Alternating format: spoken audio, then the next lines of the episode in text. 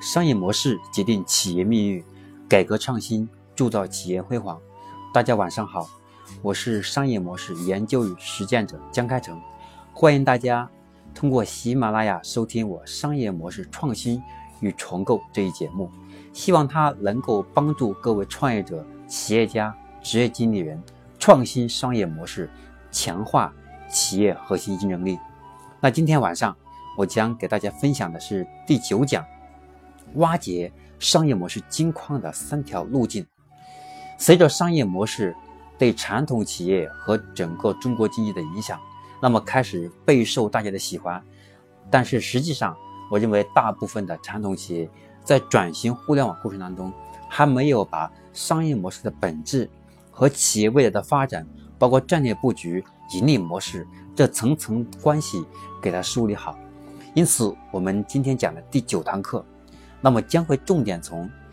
挖掘商业模式金矿的角度来告诉我们企业如何从用户、行业、企业内部资源，从三个角度去创新企业有核心竞争力的商业模式起来。其实我认为商业模式它并不是要做出一个多么高科技的一个产品，或者创造出一个多么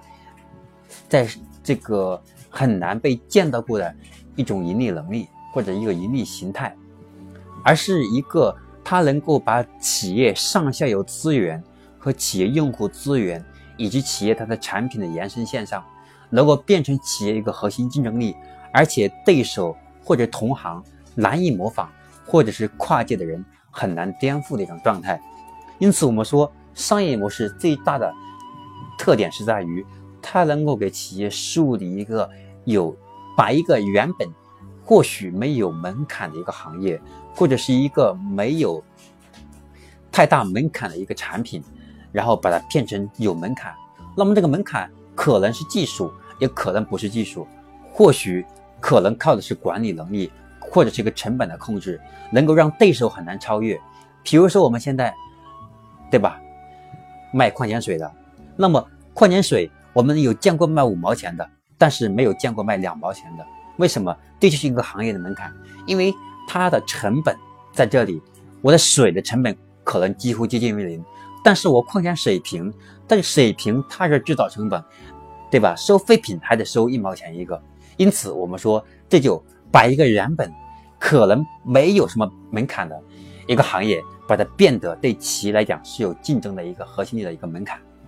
因此我们说，对于企业来讲，商业模式。就变得尤为重要。商业模式，我们要从企业的产品线上、用户体验和行业链三个角度来分析。因此，我今天晚上讲的第九讲，那将会从商业模式挖掘金矿的三条路径。那第一点，那就是用户路径；第二条是行业行业路径；第三个是价值路径。那么，对于我们的商业模式的研究和企业转型，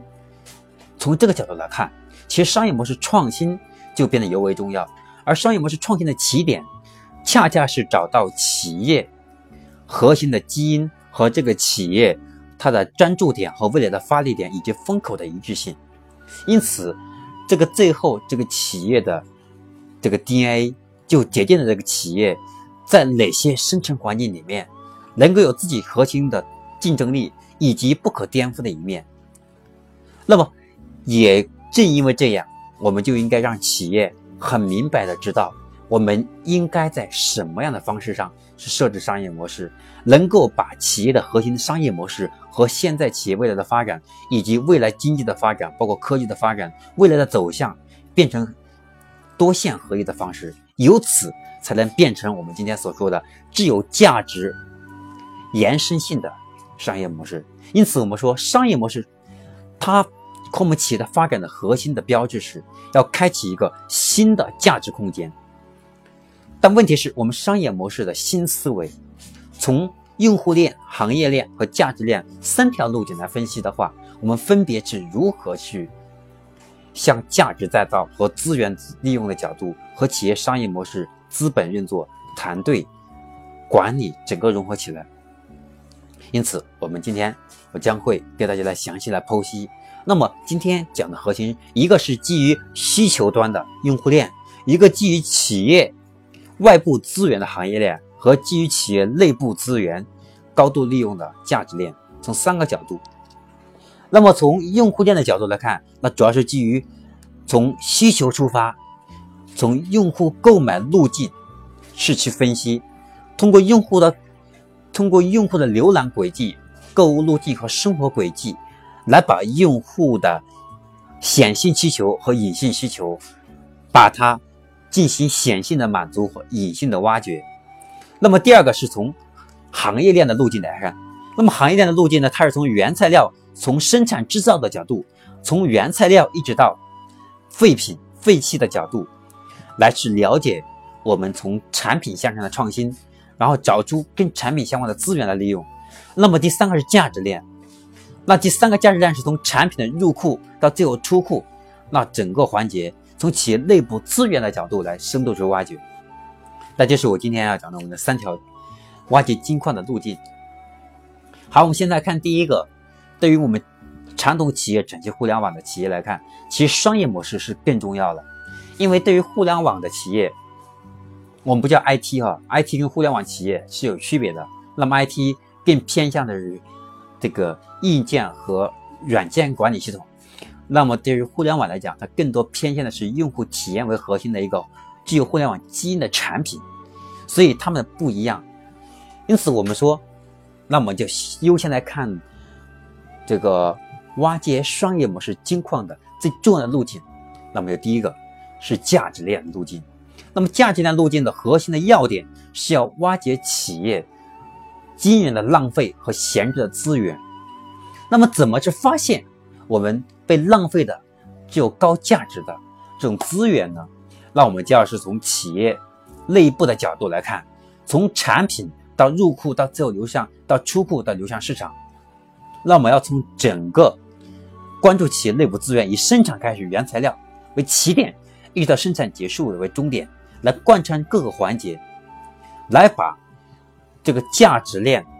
当中可以提高资源利用率和把闲置资源把它重新利用这个角度，来把企业重资产的优势，把重资产变成重资源和重价值。现在我们说的重资源，那比如说重资产的模式，比如说我们现在我们的图书行业。还有，比如说我们的餐饮行业，因为它有线下巨大的房租成本，还有库房、人力等等，因此我们怎么个把这个重资产的模式，把它变成一个具有高价值的、低成本的、快速推进的这种价值再造的能力？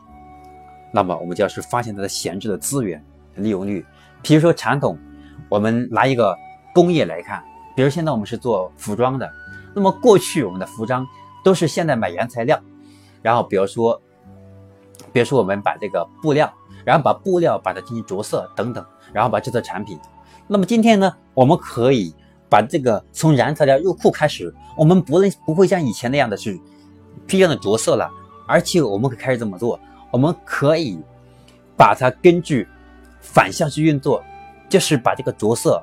把它把原本是机器化运作的是一条布料染成一个色。然后把它变成基于用户个性化需求的方式进行定制，那这就是我们可以把价值的资源。以前我卖一块布料，可能它的成本是五块钱，现在成本还是五块钱，但是它最后变成成品的时候，它的价值就会很高。因此，我说的这是第一条路径，从价值链的角度来看。那么我们说这个从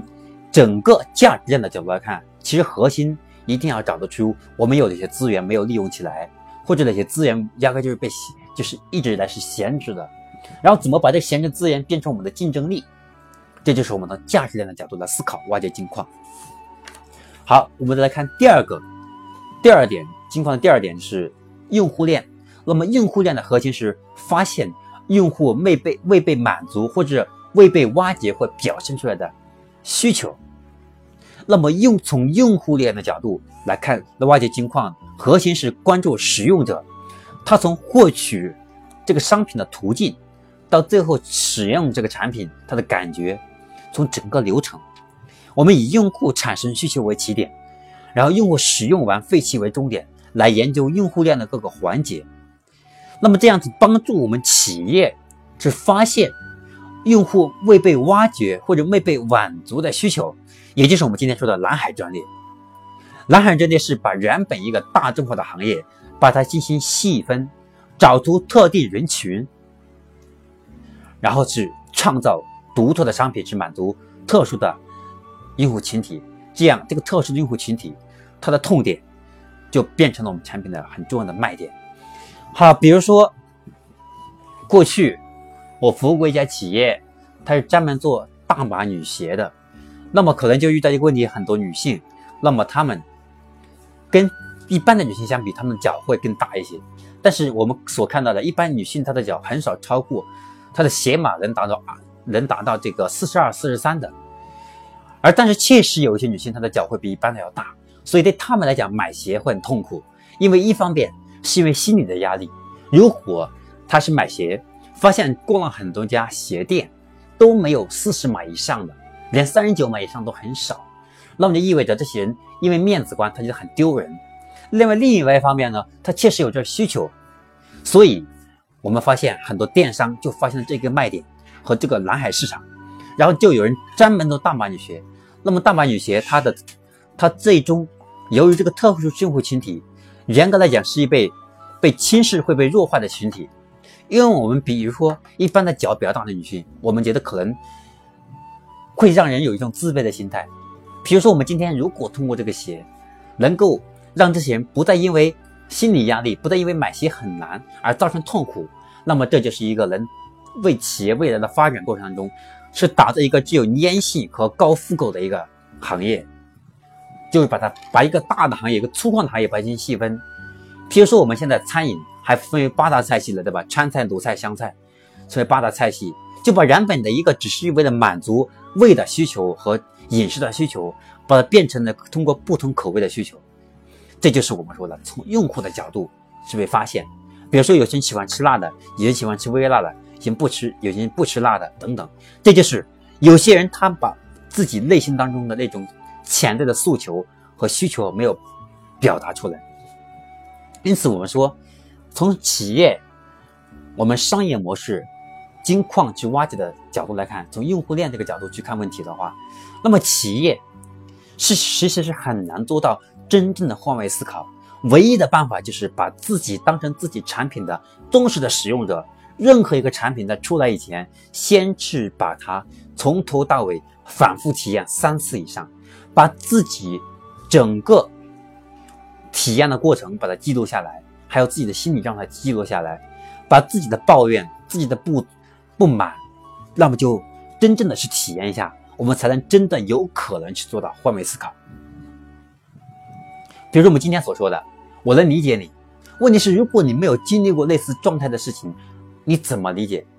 因此，我们说，我们再来看，那么用户太文。企业级的用户和个人用户，那么这里我们再来看一看，那么这个人用户和企业用户，它是完全不同的用户链。比如说阿里巴巴，对吧？阿里巴巴它作为 B to B，是服务中小企业进货和卖货批发为主。那么对于天猫来讲呢，它重点的做的是让产品找到对应的买主。那么，像天猫，它主要做偏向品牌化运作，而淘宝是偏向个人用户。其实，淘宝它是更多倾向于把闲置的资源，把它变现，对吧？我是不是在淘宝上能够二手货很多？还有另外一个，淘宝是不是很便宜？而且，淘宝的很多卖家，他都是个人用户，是，这是我们所看的。还有，淘宝很多是处理库存的呀。所以，对于一个平台或者一个产一个产品。它面向的 to B 的用户、企业级的用户的时，呃，和这个个人用户的时候，它是完全不同的用户量的模式。因此，我们说，根据不同的企业用户和不同个人用户，我们一定要是找出它隐性的和它显性当中未被未被真实的表现出来那一部分的诉求。因此，我们说，从用户角度来分析各个环节。那些未被言明和表达出来的诉求和需求，才真正往往蕴含着巨大的创新空间和价值的升值和再造延伸。OK，这是第二条。我们再来看第三条路径。那么再来看第三个路径。那么第三个路径是我们在商业模式当中是从行业链的角度是发现这个行业里面的利润的流向。今天我们听说过一句话：“羊毛出在猪身上，让狗来买单。”也就是我们所看到的传统的流，我们传统的这个产品的流向决定了资金链的流向。那今天不一样了。那么我们从要从行业链的角度来看，那么行业链它的视角呢，就是跳出企业内部的资源，站在行业的高度和广度和角度深度，以最上游的原材料为起点，以最下游的产品被用户使用完毕为整个链条。譬如我们今天所说的共享单车，那么共享单车它的上游就是自行车厂商。那么下游就是我们这个使用单车的用户。那么其实对于我们传统的自行车厂商来讲，它直接是把产品卖给客户；而今天的共享单车，它更多的是把原本非闲置资源，把它打造成为一个闲置的资源，进行充分的利用。这就是我前期提到过的，说共享单就共享经济和分享经济的区别也由此而产生。所以，我们今天共享单车，它是利用。它是利用自己的资源和未来企业的发展的，和现在用户的诉求，去创造一个平台，用平台的方式是容纳产品、商品、资本，还有就是用户。比如说共享单车，它本身是自己不造自行车的，那么它是跟自行车厂商合作，那么它就是用平台去整合上下游资源。对上游，它去整合谁？去整合自行车厂商。那么对下游，它整合谁？去整合那些最后一公里。这些用户，因此我们说，从行业链的角度来看，那么就行业链的起点和终点整个过程当中，那我们来看也要分为三个步骤。那么行业链的分析呢，我们分为第一步是要拆解和分解我们行业从原材料到产品报废的各个环节的细节。一家企业的业务流通涵盖整个行业的一个链条，一个或者多个环节。比如批发也好，零售也好，它一定是这个产品的流通过程的某一个某一个价值和角色角色。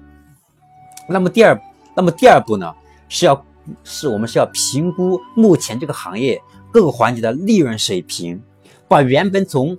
产品挣钱的方式，可以变可以把它变成广告费的模式。譬如说，我们还以共享单车为例，共享单车就把传统的买卖商品。把它变成卖服务和卖时间、卖广告的方式，这就是把商业模式进行再造和把它进行重塑。这就是我们要从行业的角度，把整个利润水平进行重新评估，包括营收规模大小，包括利润率的高低。那么第三步呢，就是预测未来的利润的流通，还有这个利润它的价值的。它的这个利润的利润率，它的变化所受的影响。那么这样的话，我们需要注意的是，要从利润未必从高利润的环节去思考，向低利润的环节去思考这个流程，而通当是通过流通的方式和每个方式所过程的承接点来去思考。因此，我们说，对于商业模式创新的情况。无非是从用户的角度，有哪些需求没有被满足，然后无非是从我们企业内部资源哪些闲置资源的价值没有表现出来。第三个是行业角度，有哪些细分的领域我们是可以做创新的。从三个角度找出和我们企业核心竞争力相关的新的商业模式，重新去评估我们的战略布局，还有我们的格局。还有我们的这个战略部署，以及我们的团队、我们的技术创新、我们的盈利点，还有盈亏平衡点，还有风险评估措施等等。因此，我们说商业模式决定企业命运，改革创新铸造企业辉煌，并不是一句口头语，也并不是一个口号，而是脚踏实地，能够为企业创造核心价值的。因此，商业模式决定企业命运，改革创新。创造企业辉煌，比如摩托罗拉，譬如诺基亚，当时在手机市场上行业老大的地位，为什么后来被苹果撼动呢？而且苹果的地位为为什么会被 OPPO、vivo，对吧？金立给撼动的？因为在其他的产品，它的定位都是把传统的手机使用，把它变成细分的诉求。比如说，有些有些人买手机，有些买手机他是看电视为主，对吧？以以满足他看电视为需求。有些人手机以拍照为主。那有些人他的手机可能更更偏向的是这个这个手机它的屏幕大小等等等等，因此我们今天才流行什么音乐手机，还有拍照手机等等，这是一个定位，这就是把传统一个手机把它变成了，把它细分成不同用户的需求的新的方式，这就决定了我们商业模式要重新塑造和创新。因此，今天我跟大家分享的第九讲。挖掘商业模式金矿的三条路径，希望大家好好消化，能够帮助我们传统企业，帮助我们创业者，帮助我们企业家，帮助我们职业经理人，能够重塑企业商业模式，能够让新的商业模式给企业是打造新的美好的未来。那今天我就分享到这里。如果我们的节目对您和身边的朋友有帮助，那就请您把它分享到您的朋友圈、微信里面。然后让朋友一起共同成长，我相信你的朋友也会感谢你。另外，如果大家的企业遇到商业模式创新的问题，也可以在底下提问，那么我会第一时间回答。那么今天我们第九讲就到这里了，我们下一节课程再见。